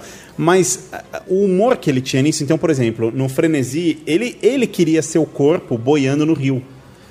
Só que no filme não é ele. No trailer é. No, no filme ele aparece ali no meio da, daquele Sim. pessoal conversando, ele é um dos caras ali no meio. No trailer ele tira onda. Ou, por exemplo, Janela Indiscreta, que é um filme com um nível de tensão altíssimo, é, também tem, um, tem uma aparição engraçada dele na casa do na músico. casa do. É, consertando o relógio, né? Isso. En- Então, no essas- Diz Quem Para Matar, ele tá na foto. E é legal porque assim, ele criou esse negócio e, e isso. ele- uma coisa que ele fazia sempre nos filmes era assim. Tinha, tinha os créditos do filme e durante os créditos iniciais nunca acontecia nada. Porque era o tempo da plateia se ajeitar na cadeira, todo mundo sentar, se, sentar. Desligar o celular. Isso, desligar o celular. e só depois que, começasse, que acabasse os créditos é que realmente acontecia, começava e você tinha que prestar atenção. E esse lance dele aparecer nos filmes também acabou atrapalhando, porque as pessoas ficavam assistindo, se perguntando, cadê? Quando ele vai aparecer? Será que é agora? Será que é agora? É, o, onde está o Wally da época? Isso, é onde está o Wally. Então, lá pra fase final da carreira dele, os últimos filmes, ele já começa. É logo no começo, né? Então, ah, tá ali, apareceu, acabou, e aí você, a partir daquele momento, você está livre pra só prestar atenção na. É, e é legal o modo como ele conseguia resolver criativamente essa história de aparições. É, né? Tem um filme que nem Um Barco em Nove Destinos, que é todo passado num barco Num em alto barco. mar. Ele apareceu, não ia aparecer como um dos náufragos, então, então colocaram alguém lendo um, um jornal, tinha um anúncio de antes e depois do Hitchcock, que tinha feito o regime na época magro e gordo. é genial essa, essa foto dele com a- segurando a calça, assim, né? É, e- e- ele es- essa coisa de- dele da imagem dele assim eu, eu acho isso incrível Não, ele transformou Porque- a imagem dele num logo, né? é, exa- é- é exatamente isso que eu ia falar porque assim O- ao o mesmo jeito tempo que é engraçado é, é quase uma É um uma ícone. isso é uma impressão é o, é o é o aval é a impressão digital dele ó essa porra é minha Aliás, que também a obesidade salvou ele de ir pro exército e, e não fazer filmes, né? E dizem que barriga não leva ninguém. É, exatamente. Não, é, é- pois é, pois é. De qualquer forma, a gente está falando aqui de um, de um mito, isso já já já está bem óbvio.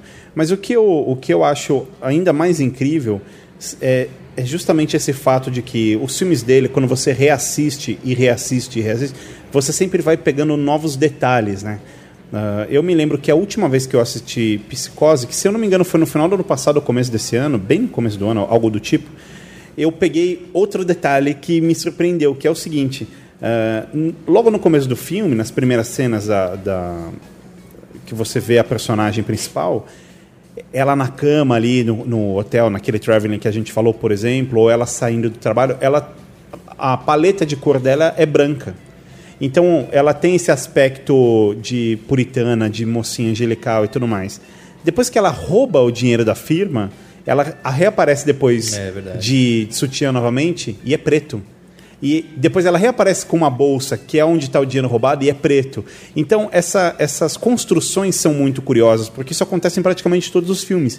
Que ele vai mudando os elementos ah, e, e tá ali na sua cara, ele já está te contando o que está questão do acontecendo. corpo que cai, que é o, a predominância do verde e, e do azul, né? E que no final tem a, a câmera girando em volta dos dois e, aquela, e as cores se misturam. Então ele sabe brincar muito com isso, assim. Tem uma característica dele que é também bem famosa e que a gente não citou, que é o MacGuffin, né? Que hoje em dia vários filmes têm, inclusive um famoso que é o Pulp Fiction, com a maleta do Pulp Fiction. O que é que tem na maleta do Pulp Fiction? Não interessa, pode ser qualquer coisa, né? E ele usou muito isso nos filmes dele, que assim, o MacGuffin é como é um- o X na fórmula de álgebra. Então, ele pode ser qualquer coisa. Se você trocar o X por alguma coisa, a história continua sendo a mesma. Então, ele usou isso várias vezes como um microfilme no Intriga Internacional, aquele o outro filme lá que é o Interlúdio, que é o que é o, o plutônio, né? Na Não, garrafa diver- de vinho. diversas, diversas, diversas coisas. Então, assim, que isso é um, é um gimmick, né? Que ele serve pra fazer a história É, acontecer. mas, mas o mais importante é que ele deu o nome, né? Tipo, você falou, não, é o McGuffin. É, isso. Aí as pessoas passam. Aí virou. virou entrou para, para o dicionário é, né, da, da- da- É, mas, cinema. é, mas é que assim, é uma coisa curiosa da gente discutir, porque tem muita gente que acha isso ruim, né? Porque, ah, passou o filme inteiro tentando descobrir o que, que tinha na maleta e no fim não mostrou. Só que, cara, se você ficou preocupado com isso, então realmente você. Não passou de ano.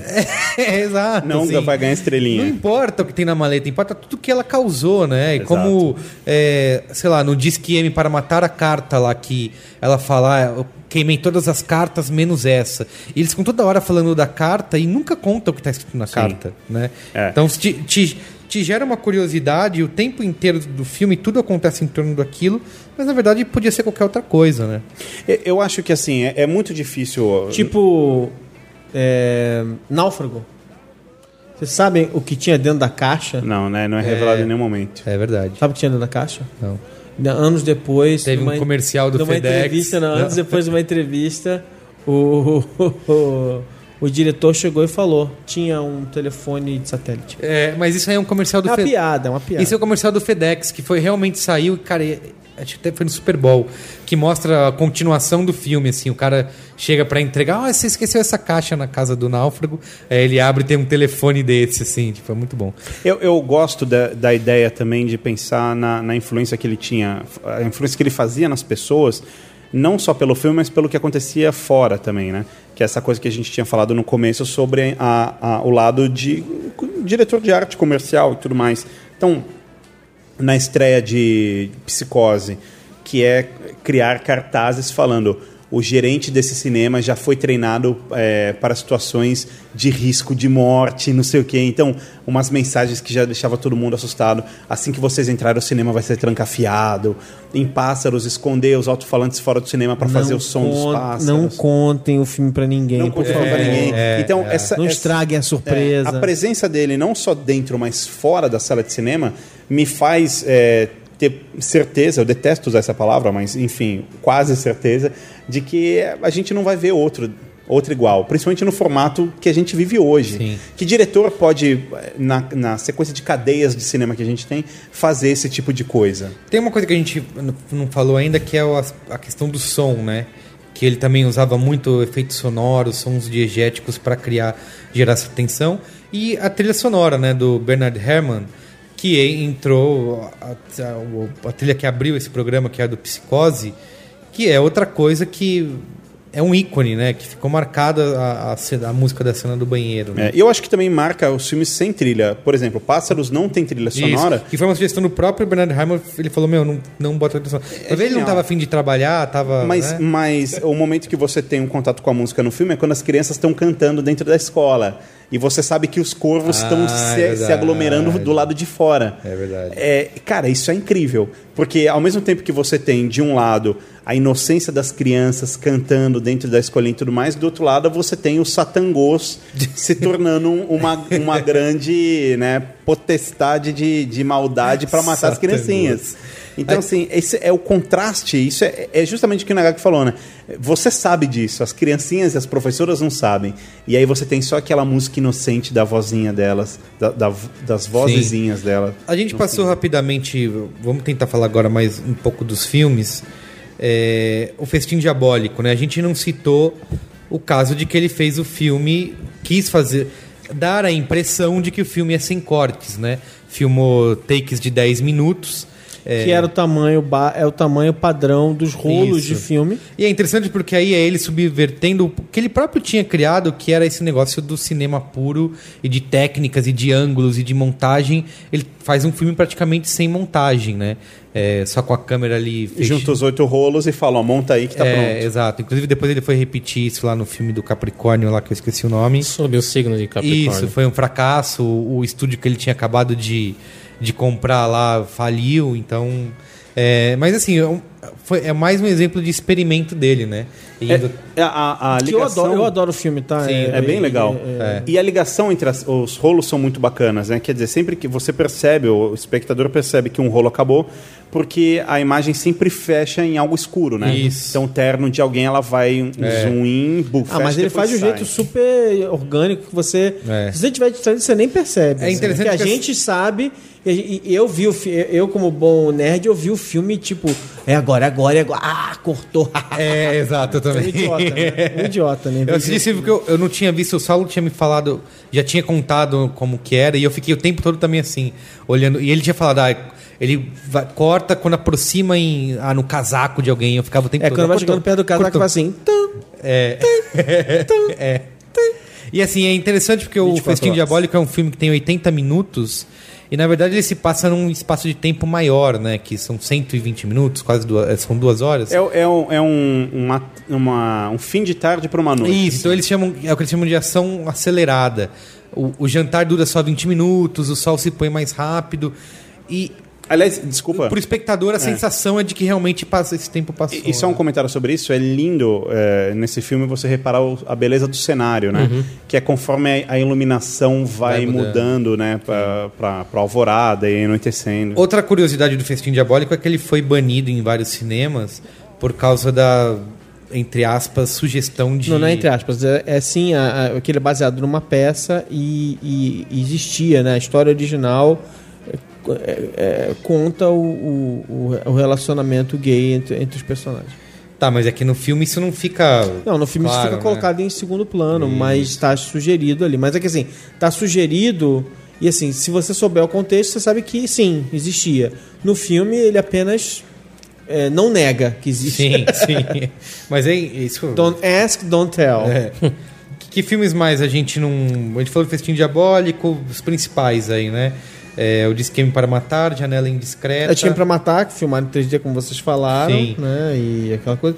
Bom, Janela Indiscreta, que hoje, nesse momento, retém o título da, da, da Sight and Sound de melhor filme de todos os tempos, está em primeiro lugar. Sim. Desbancou é, é, Cidadão, Cidadão Kane Kane. depois de décadas. Não, não foi janela discreta. Foi o. Desculpa, Foi é, não, que desculpa, desculpa. É. Não, falando vertigo aqui, eu falei besteira. É. Mas a gente tá O- falando de vertigo agora. Vertigo. O Ladrão de Casaca. Eu não assisti esse. Alguém lembra? É uma comédia romântica divertida com Cary Grant e Grace Kelly. Grace Kelly. É um bom aliás. filme, mas ah, como o Maron estava comentando, Janela Indiscreta é, é meu favorito, dentre outras coisas, que acho que é o grande filme sobre cinema. Sim. Que tem aquela história que o James Stewart tá imobilizado, tá com a perna engessada, é como se fosse espectador assistindo todos os acontecimentos que estão ocorrendo no, no prédio à frente. E, e- e é legal realmente isso, aquela história de que tem horas que ele fica desesperado, porque sabe que o assassino está se aproximando da, da namorada dele, que está investigando o suposto assassinato que ainda não tinha sido provado. Grace Kelly, como... Grace Kelly no auge da Ah, beleza. Grace Linda, Kelly é maravilhosa, maravilhosa. Absolutamente. É, Grace Kelly estonteante. estonteante. É, e aquela coisa, e é engraçado, porque é exatamente isso que ele está falando, tipo, como ele está paralisado, ele se, você se coloca, você se identifica com ele de uma maneira é, é, que, que- não era costumeiramente colocada num filme. Sim. Aí, é, é, a não ser na cena final, né, o que você vai ver é ele. a- a- a- é ela que vai executar os atos mais perigosos do Sim, filme. sim. Né? Então ele ainda por cima está colocando uma coisa que era incomum naquela época. Ele está deliberadamente colocando a mulher dele em risco, né? E, e- e observando ela desesperadamente sendo é, quase morrendo ali algumas vezes, né? Quer dizer, tem. é- é- é- eu acho que é um daqueles filmes assim.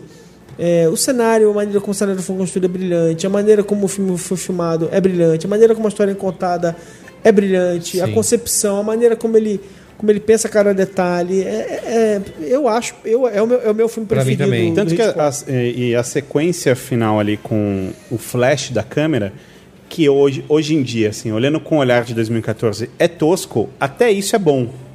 Até isso você olha e fala, tá, é tosco, mas é muito bom, assim. Pra O época... dele usar o flash pra cegar o cara? É, só, só que a forma como é construído, né? Você, você entende, claro, os recursos que ele tinha ali na época, e aí você percebe que Perfeito foi inovador e tudo mais, mas olhando com, hoje em dia você fala, É. tá, é, é tipo Jurassic Park, você olha hoje em dia e fala, puta, que merda de dinossauro. Não, não sei não, hein? Eu não, Jurassic- eu Jurassic não. Park continua sendo... Acho bonzão. Agora, agora, você percebe esse efeito da, da- Mas ainda assim é muito bom. Sim. Ainda assim Eu é queria bom. citar um que a gente falou pouco, que é o Intriga Internacional, é, porque assim, eu acho que ele se encaixa num filme que envelheceu mal, e, e não é por efeitos nem nada, mas é por causa das atuações, assim, sabe, que são completamente caricatas e tudo mais. Só que se você for pensar que ele definiu aí é, um estilo de aventura que a gente tem muito hoje, né, de é, a, a aventura do início ao fim, de O personagem em movimento, isso, personagem em inteiro, movimento, fugindo...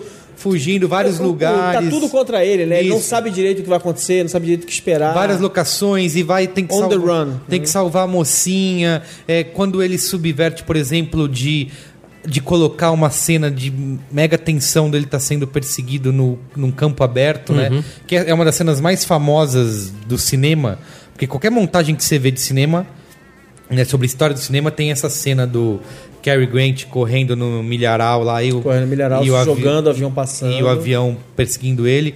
Então, assim, ele construiu aí um estilo de aventura, de filme eh, praticamente James Bond, né? Eh, E que é muito copiado hoje em dia, né? Uma estrutura que é muito usada hoje em dia, assim.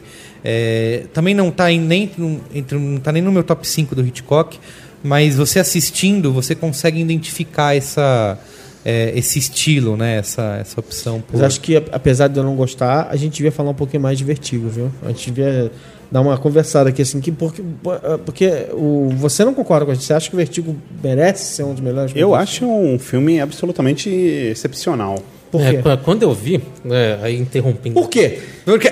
Por Fala. exemplo, quando- eu fiquei. é, A minha sensação é que eu fiquei completamente estarrecido quando, depois que ocorre a morte da mulher, você começa a assistir um outro filme. É. E começa a assistir um filme que, na verdade, é, é- é quase a, a revelação do necrófilo que É começa isso, a construir é, é. uma personagem a, a partir da, da obsessão que ele tinha pela mulher que tinha morrido. Sim.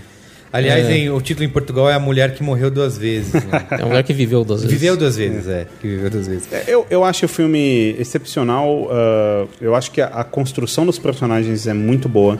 Eu acho que a trama é, ela se desenrola com uma inteligência é, excepcional.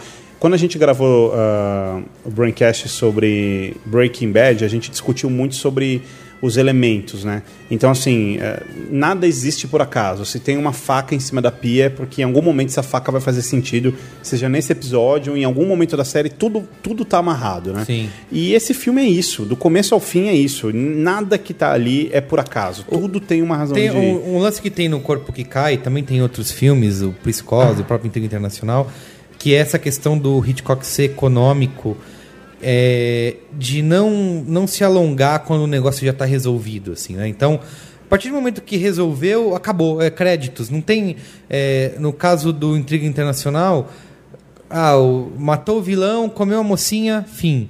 É, o, o, o próprio Corpo que Cai também. Matou o verão, comeu a mocinha, virou, dormiu, acabou. É, isso, é um pouco isso. No Faz co- uma cagada, mata, mata a mulher, acabou o filme. Isso, Ah, o que foi que eu fiz? acabou o É, filme. não tem. O, no, o Psicose, a única coisa que eu não gosto. É, aliás, o Psicose tem uma inovação, que é a questão de matar a protagonista com 30 minutos de filme, né?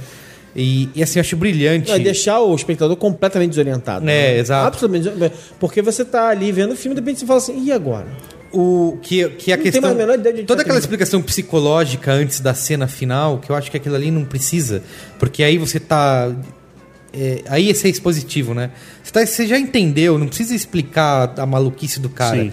Corta pra cena dele na, na- sentado na cadeira lá, e que aquilo ali é assustador. É. E, mas assim, e aí pegou, o cara descobriu e acabou, sabe? Não fica enrolando muito. Assim. É, bem econômico ps- nesse. Psicose, o fa- acho que o fato mais conhecido da humanidade eh, sobre esse assunto, sobre Alfredão, todo mundo sabe que ele comprou o livro e mandou retirar o livro de todas as prateleiras e tal, para que ninguém tivesse acesso à, história. Pedia, como o Aaron falou, para você viu o filme, muito obrigado por ter vindo, agora não conte para seus amigos o final, porque senão você estraga tudo. É, eu, Viu, Yasuda? eu olho esse tipo de coisa e eu me pergunto se é possível fazer isso hoje. Eu acredito que talvez não. ah, ah, quer dizer, a gente hoje em dia tem acesso às coisas com uma velocidade muito maior.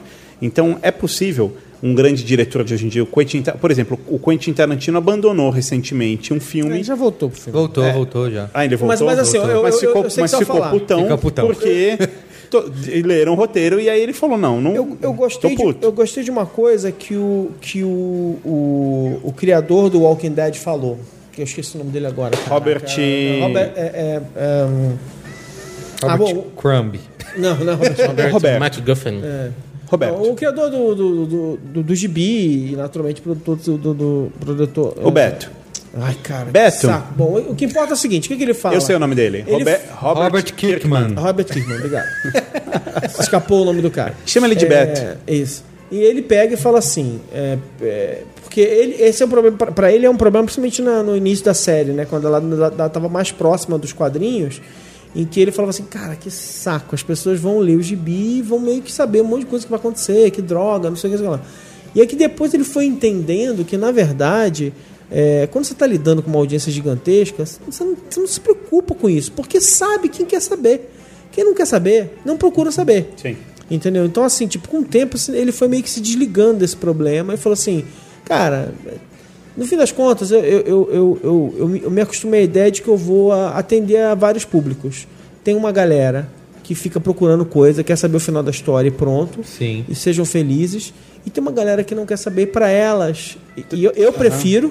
E para elas eu faço esse, esse produto Sim. assumindo que você não sabe nada Sim, sobre o que vai acontecer. sim. Ó, pra gente caminhar pro final, senão a gente fica quieto amanhã. Aham. Queria perguntar, o trabalho dele pra TV, alguém assistiu? Eu não vi nada de. Cara, eu não, Alfred eu Hitchcock não Presents. lembro, eu não lembro é, episódios específicos, assim, mas eu lembro de ver a série quando era bem moleque. E eu, eu lembro muito mais dele falando no, no início. É, exato, eu também. E eu vi no- cenas, uh, vi Mas- várias cenas assim na TV, mas É, eu não sei do que, nem do que se trata. Mas na verdade ele, ele apresentava alguns episódios e aí eu lembro também muito. Por quê? Porque vários episódios foram lançados em VHS Uhum. e, eram, e eram coletâneas. E aí eu assisti muito em coletânea. Verdade, É. sick vídeo. Sick Video. Agora, o problema é que na minha cabeça, se eu tentar te contar uma história, sabe o que vai acontecer? Eu vou confundir com além da imaginação, porque Sim. eu começo a não saber qual é qual. Não, tem separação. Eu- Ah, tem eu os não assisti. pássaros, né, que a gente falou também pouco, que é. Eu também. Não é dos meus É, preferidos. também não é dos meus preferidos, mas eu Acho que é decepcionante, assim. Mas tipo, pra tecnicamente eu acho Não, impressionante. é, eu, né? eu, eu gosto. mim, como história. assim. Eu, não, não é meu predileto, mas eu gosto bastante desse filme, pô. Porque, assim, primeiro tem o fator da técnica, que é isso que, que vocês estão falando, que o tempo inteiro você fica pensando, tá, como você fez isso? Tá, como você fez isso? assim, Porque as cenas são realmente muito impressionantes. Sem tecnologia, o cara conseguir Sim, fazer lógico. aquilo. Sim, tem um take que tem, que tem a primeira, a visão dos pássaros lá do lado do céu. Não, aqui, aquilo é, é impressionante. A, a própria cena que eu falei das crianças com os Uhum. corvos, eu acho aquilo. Cara, aquilo é inacreditável. É. Ah, bom, tem isso. Primeiro, segundo que eu Hoje em adoro. dia é, que é difícil porque todo, todo mundo pensa hoje no computador. Fala, ah, isso aí faz ali. Tem, é, tem outra. Como você diz, fazer dinossauro com o cu dos outros. Isso é fácil. E aí tem outro fator que é eu gosto muito da personagem. Primeiro porque eu adoro a Tip, eu acho ela maravilhosa, assim, linda. Sério? Adoro ela, acho ela incrível. Ótima atriz. E eu gosto. Sério? Eu gosto. Eu fui, tô sendo julgado. É. Não, mas, mas peraí, mas, mas tem uma, tem uma Silêncio. coisa. Tem uma coisa nesse, nesse filme que me agrada muito, que é A Chip Hedren. que é o fato de ser uma personagem muito feminista, assim. Ela não é uma mulher que, que me Não é uma surpreende. mulherzinha em perigo. E, me, Sim, e me é. surpreende por, se- por ser um filme dele, sabe? Que sempre cria. Tudo bem que no- na própria psicose você tem uma mulher ali que é uma Não, contraventora. o e próprio tudo Janela mais. discreta. Quem É, resolve a parada é, lógico, é, é a lógico. Grace Mas, Kelly. mas ali você tem uma mulher absolutamente independente que dirige, acho que um Aston Martin, não me lembro, mas um carro conversível É, e vai atrás do cara e dá em cima É dele. Mas, mas eu acho que tem uma coisa, tem, tem uma diferença enorme entre a maneira como ele tratava as mulheres e, e, é, é, e manipulava elas e entre o que ele sabia que a audiência gostava de ver, né? Quer dizer, Sim. ele sabia que as mulheres gostavam de se projetar numa- em mulheres fortes e atuantes e tal, não sei o quê. Então, pra ele também usar uma mulher como, como, protagonista, fazendo coisas que ele jamais deixaria uma mulher Sim. dele fazer. Sim, sim. É, é, algo que me impressiona também, é, eu, eu me pego com esse pensamento várias vezes quando eu assisto um filme, que é ele começou com essa história de dirigido por Alfred Hitchcock como um grande trunfo do filme, né? Quer dizer, ah, fulano de tal fez isso, tal, roteiro baseado na novela de fulano de tal, dirigido por Eu Fodão. Ah, o que me, eu me pego pensando muito é, várias vezes que eu assisto um filme eu vejo dirigido por Michael Bay, dirigido por, sabe, é, pa, é, Padilha. Tipo, Michael eu, Bay. eu sempre fico pensando se. Porque ele basicamente criou um modelo que todo filme tem isso. Então não interessa. Pode ser um filme do Adam Sandler, vai É estar porque lá. ele ensinou pro mercado por que você, que você promove os nomes. Sim, que os só nomes que por vendem. outro lado, o, o nome dele é muito forte e faz todo sentido nisso. Eu me pego pensando quando vejo filmes, como eu citei, um filme do Adam Sandler, por exemplo, tá lá, dirigido por José da Silva, foda-se você, não sei quem você é, não ligo pro que você faz. Ah, você não tem nenhuma assinatura para usar isso, né? Uhum. Quer dizer, ele, ele trouxe isso porque ele tinha esse pau na mesa, esse aval, mas de repente virou uma prática comum no mercado. Aí É, depois na, dos- na verdade, quem tentou fazer com que isso pegasse foi o Shyamalan. Quando, quando foram lançados O novo Hitchcock. Cara, que- é, que, é- é que assim, toma cuidado com o que você vai- você falar, que você pode apanhar, porque. Mas, meu caro, o que, o que eu tenho a dizer é que Shyamalan eu pode não ser o Hitchcock... pra gente mesmo. É isso. Mas Shyamalan pode Não não, ser o entendi, Hitchcock isso. que merecemos, mas o Hit... não, não, não o Hitchcock que precisamos, mas o Hitchcock que merecemos. O Shy- o Shyamalan, ele, ele conseguiu o lugar dele no céu quando ele fez, como já discutimos A, nesse trilo, programa. a trinca. Já fizeram a um programa trinca. inteiro sobre isso. A trinca. O cara acabou de dar o Sexto final sentido. perfeito pra vocês do Sinais. episódio. E, A vila.